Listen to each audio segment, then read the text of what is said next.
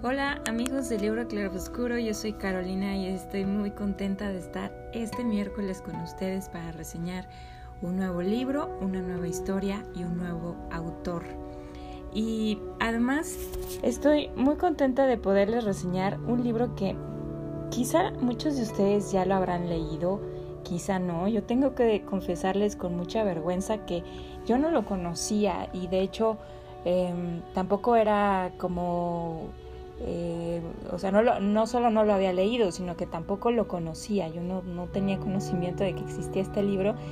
Eh, hasta que después me pude percatar a través de varias personas que realmente este es un libro bastante famoso, eh, de mucha, de tipo clásico de la literatura y pues honestamente yo no tenía la menor idea. Pero aún así me decidí a leerlo y fue extraordinario. Es uno de los mejores libros que he leído y pues no por nada es también pues uno de los favoritos. Ya después que busqué más información al respecto, pues efectivamente este libro pues ha sido llevado al teatro, al cine y pues ha tenido pues múltiples acercamientos seguramente pues en la escuela o eh, pues algunas eh, materias o no sé, simplemente se volvió un clásico de la literatura. Y estoy hablando del libro titulado El extraño caso del Dr. Jekyll y Mr. Hyde. Este libro fue escrito por Robert L. Stevenson y fue, es un libro de 1800. Eh, ya hemos reseñado aquí otros libros igual de viejos y, creo que eh, este es un libro más que nos deja la muestra y la clara em, contundencia de que todo lo que se escribe en el pasado eh, y todo en general, todo lo que se escribe permanece a través del tiempo y esto es padrísimo. Obviamente pues su idioma original es el escocés, Robert L. Stevenson es escocés y pues después esta obra fue traducida al inglés y pues yo la leí en español, ¿no? Siempre las traducciones pues tienen siento yo que se va diluyendo un poco la intención, aún así nos encantan los libros, entonces ya me quisiera yo imaginar lo que debe de ser leer un libro en el idioma en que fue escrito. Debe ser mucho más rica la experiencia. Pero bueno, este libro me cautivó y me fascinó, me atrapó, me atrapó desde el primer capítulo y pues quizá ustedes ya saben la trama, quizá ya tienen muy claro, pero a lo mejor lo leyeron hace tanto tiempo que no lo recuerdan muy bien, o bien son, quizás ustedes son como yo y que no lo conocían en lo absoluto. Y les quiero recomendar, por sobre todas las cosas, antes de entrar a la reseña, que lo puedan leer. Eh, no solo tiene un lenguaje, aunque pudiera parecernos de pronto poco antiguo, pero es bastante fluido y bueno. Eh, la historia nos, nos atrapa, aunque debo confesar que en algún momento de la historia muy avanzada esta, eh, pues es fácil como intuir y saber qué es, cuál es el desenlace y qué es lo que está ocurriendo. Pero está muy interesante el desarrollo de todo ello y cómo eh, esta historia em, se puede relacionar con la vida de cada uno de nosotros. Y es que este libro toca el tema pues muy real, muy, en realidad muy atinado sobre un aspecto bueno y un aspecto malo en la vida del hombre. Eh, podemos estar, podemos pensar que, eh, podemos creer que una persona es muy buena, totalmente buena, de buena reputación, eh, muy respetable, que tiene ante la sociedad un prestigio y un estilo de vida que todos alrededor pueden ser, lo aprueban, em, que es el caso del doctor Jekyll.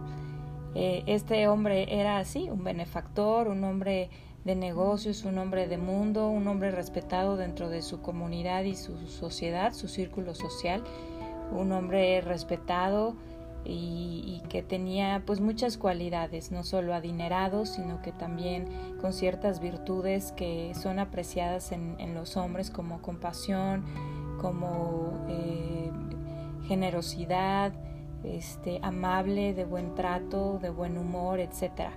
Y eso en realidad eso sucede en, cualquier sociedad, en cualquier época de la historia, no solo en 1800, sino también Hoy en día eso es actual. Y por el otro lado está Mr. Hyde, que es un hombre pues más bien bestial, más bien salvaje, de malos modos, más bien eh, cruel y despiadado y que tiene eh, deseos carnales y a los cuales se entrega sin, sin freno y sin control. Y esto es una dualidad que habita en cada uno de nosotros. El que diga que no es así, yo creo que miente, porque todos tenemos un lado bueno y un lado malo.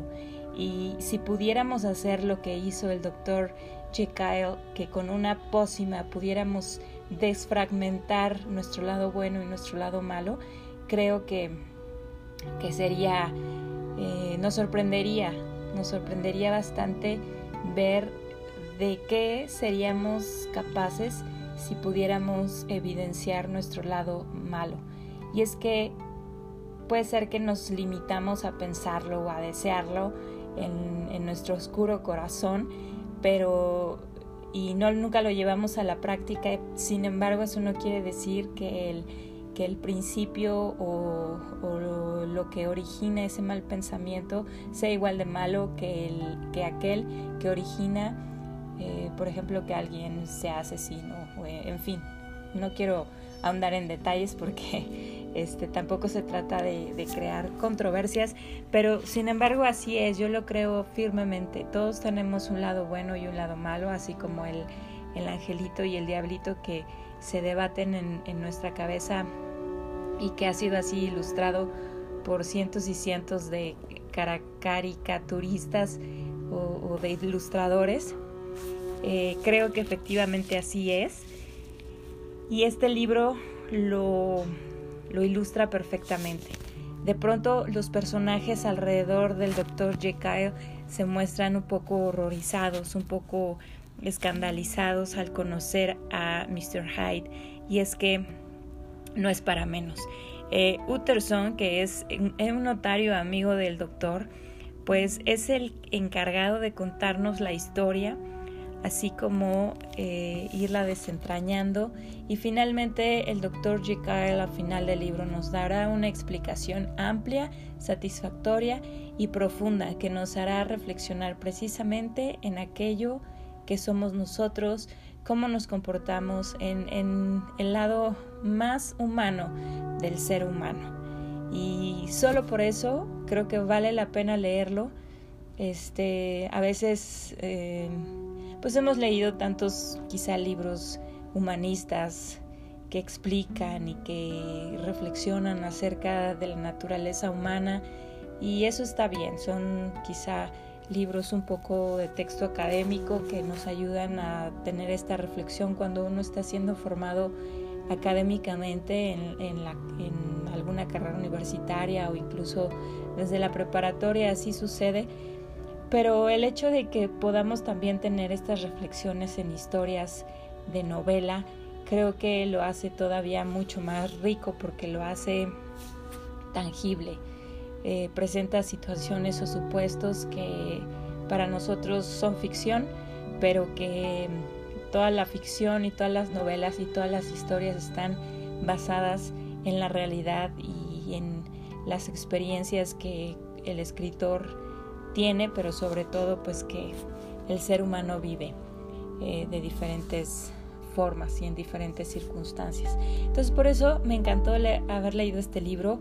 Si tú no, no te has acercado a él, pues de verdad vale la pena. Hay tantos clásicos de la literatura de los que seguramente no nos acercamos porque pues ya sabemos de qué trata, ¿no?